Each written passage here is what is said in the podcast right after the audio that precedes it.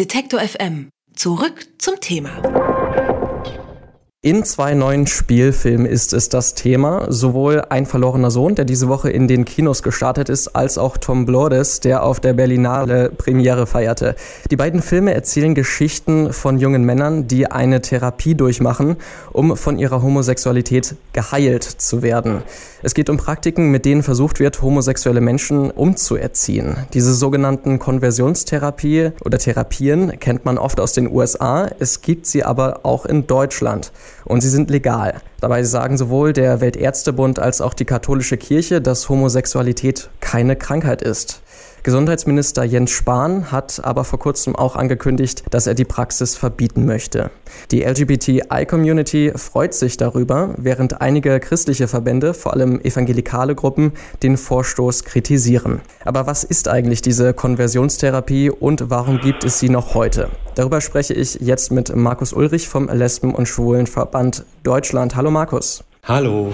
Könntest du zu Beginn noch einmal kurz klären, was eigentlich diese Konversionstherapie sein soll und wer sie anbietet? Also diese Therapien richten sich vor allen Dingen an Lesben, Schwule, Bisexuelle oder auch Transmenschen, die ein Problem damit haben, selber zu akzeptieren, dass sie lesbisch, schwul, bi oder trans sind. Und die haben sozusagen das oder machen das Angebot, dass man das doch ändern könnte und dass diese Leute sich sozusagen von ihrer sexuellen Orientierung beziehungsweise transgeschlechtlichen Identität heilen lassen können. Und wenn man halt nur sich genug Mühe gibt, dann kann man sozusagen über Gespräche oder wie auch immer, andere Methoden können wir auch noch drüber reden, das eigene heterosexuelle Potenzial zum Beispiel eher ausleben und ähm, so Leute wieder auf den in Anführungsstrichen rechten Pfad zurückzuführen. Und anbieten tun es in erster Linie vor allen Dingen religiöse Trägerinnen, Trägerorganisationen, weil davon ausgegangen wird, dass ähm, unterschiedliche Aspekte spielen eine Rolle, aber es wird in der Regel davon ausgegangen, dass sexuelle Orientierung was Erworbenes ist, was oftmals auch auf traumatische Erfahrungen in der Kindheit Kindheit oder in der Jugend zurückgeführt wird, die halt gelöst werden können, diese Traumata. Und dann wären die Leute wieder da, wo sie eigentlich hingehören, nämlich auf dem heterosexuellen Pfad der Tugend sozusagen. Ja, wie wird denn das durchgeführt, diese Therapie? Also wird das dann, ist das ein medizinischer Eingriff oder ist es eine Redetherapie oder gibt es da unterschiedliche Formen? Also man hört relativ wenig über den eigentlichen Inhalt von diesen Therapien. Das muss man schon dazu sagen. Also man kann einerseits sagen, dass es schon auch anknüpft an eine ganz lange Geschichte der Pathologisierung. Also dass Homosexualität eine Krankheit ist, ist durchaus lange Zeit Konsens gewesen, auch in Deutschland, auch in der Medizin. Bei Transgeschlechtlichkeit haben wir das bis heute, dass es offiziell als Krankheit gilt. Insofern kann man jetzt auch nicht sagen, dass es da total im luftleeren Raum stattfindet. Und die Gemeinsamkeit ist, dass es eine defizitäre Perspektive auf Homosexualität Sexualität ist. Also etwas, was nicht gewollt ist, nicht gewünscht ist und entstanden ist durch etwas, was sich beheben kann. Und dieses Trauma, also gibt es dann unterschiedliche Ideen, warum Leute ähm, lesbisch oder schwul sind, weil sie ein geschürtes Verhältnis haben als schwuler Mann zu ihrem Vater, beziehungsweise als lesbische Frau zu ihrer Mutter, da Abneigungserfahrungen gemacht haben und die sie jetzt kompensieren wollen in gleichgeschlechtlichen Beziehungen oder dass sie verführt worden sind, beziehungsweise missbraucht worden sind als Kind. Ähm, und anknüpfend an dieser Idee davon, dass sozusagen etwas homosexuell Sexualität ausgelöst hat, etwas Traumatisches, soll vor allen Dingen auch über äh, Rede- und Gesprächstherapien ähm, Leuten eingeimpft werden, dass sie das A ändern können und dass man dieses Traumata sozusagen bewältigt und so dann löst und damit dann das eigene heterosexuelle Potenzial wieder zur Entfaltung kommt. Das ist so, ich sage jetzt mal so eins der klassischen Wege. Ne? Also es gibt durchaus auch Berichte davon, dass dann eher auch gemeinsam gebetet werden soll ähm, oder der Teufel ausgetrieben werden soll mit ähm, Ritualen, die dann doch schon sehr mittelalterlich bisweilen ähm, anmuten. Also Weihrauch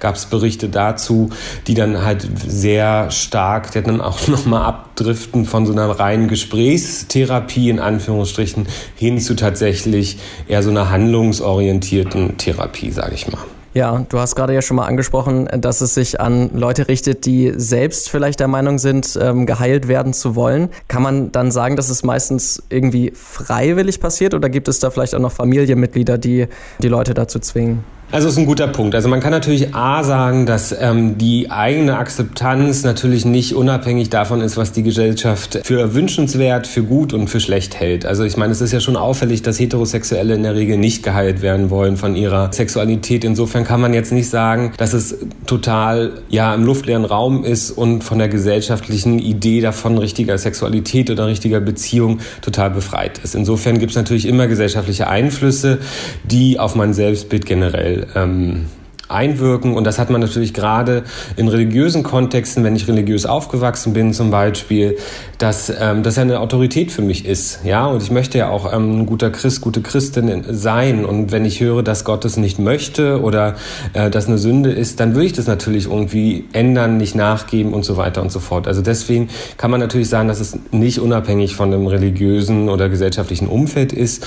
Und natürlich hat man gerade bei Jugendlichen, wo Eltern ähm, eine große Macht gemacht haben, wo es eine Abhängigkeitsbeziehung gibt, die da ganz klar natürlich auch die Selbstbestimmung und Freiwilligkeit von so einen Therapien noch mal viel stärker beschneidet. Also wir kommen natürlich dann in Diskussionen von freien Willen und, und so weiter und so fort. Also das wären dann schnell philosophische Diskussionen. Aber um sozusagen auch so eine pra Alltagspraxis noch mal ähm, näher ranzukommen, daran kann man natürlich schon sagen, dass Kinder und Jugendliche in Abhängigkeitsverhältnissen sehr wohl oft in diese Therapien gedrängt werden. Und gerade in den Filmen zum Beispiel, die ähm, du auch genannt hattest zum Einspieler oder im Einspieler, äh, geht es ja ganz oft um Jugendliche, die von ihren Eltern in diese Camps oder in diese Therapien geschickt werden und da auch emotionaler und psychischer Druck ausgeübt wird, dass diese Therapien ähm, ja, besucht werden.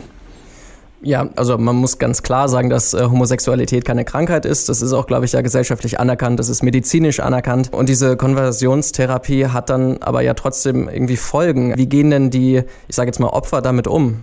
Also total. Also diese Folgen sollte man auf keinen Fall unterschätzen und es klingt wie Humbug, aber es hat massive Auswirkungen, weil man betrügt diese Leute im Endeffekt auch um glückliche Lebenszeit.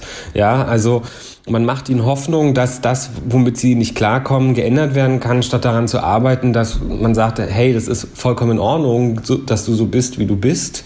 Und man betrügt diese Leute da um Lebenszeit, in der sie eigentlich glücklich sein könnten. Man impft ihnen ein schlechtes Gewissen ein, man sagt, du hast dich nicht genug angestrengt, deswegen hast du immer noch diese Gefühle, immer noch dieses Begehren, du bist nicht gut genug. Und das führt natürlich auch zu einer Scham, zu Depressionen, zu Versagensängste und bis hin zu Suizidgedanken. Insofern insofern sieht man auch, ähm, wie gravierend diese Auswirkungen bisweilen sind auf die Leute, die diese Therapien besuchen. Nun hat äh, Gesundheitsminister Jens Spahn angekündigt, dass diese Konversionstherapien verboten werden sollen. Letztes Jahr hat sein Ministerium allerdings noch gesagt, dass ein solches Verbot nicht geplant sei. Warum gibt es denn da jetzt dieses Umdenken? Weil man vielleicht schon jetzt auch gemerkt hat, dass man es sich denn zu einfach macht, wenn man sagt, na ja, wir können da nichts tun. Also ähm, ich glaube, da hat einfach so ein Umdenken auch im Ministerium stattgefunden. Es gab ja auch eine Petition dazu, die das gefordert hat, die 80.000 Unterschriften sammeln konnte, wo man halt sieht, dass es auch ähm, eine Öffentlichkeit dafür gibt und auch eine Skandalisierung, die zu Recht ähm, passiert ist. Insofern ist da dieses Umdenken sicherlich ähm, mit zu erklären.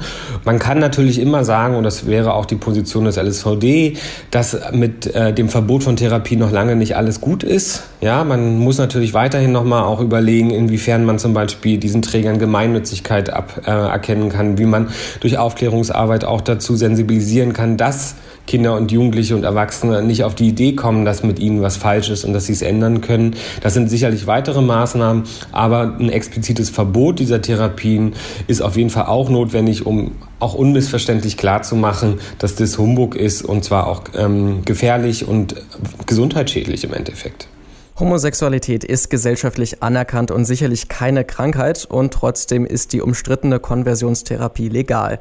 Über diese Praxis, die versucht aus homosexuellen Menschen Heterosexuelle zu machen und das vielleicht bevorstehende Verbot der Therapie, habe ich mit Markus Ulrich vom Schwulen- und Lesbenverband Deutschland gesprochen. Vielen Dank, Markus. Ja, super gern. Danke. Alle Beiträge, Reportagen und Interviews können Sie jederzeit nachhören im Netz auf detektor.fm.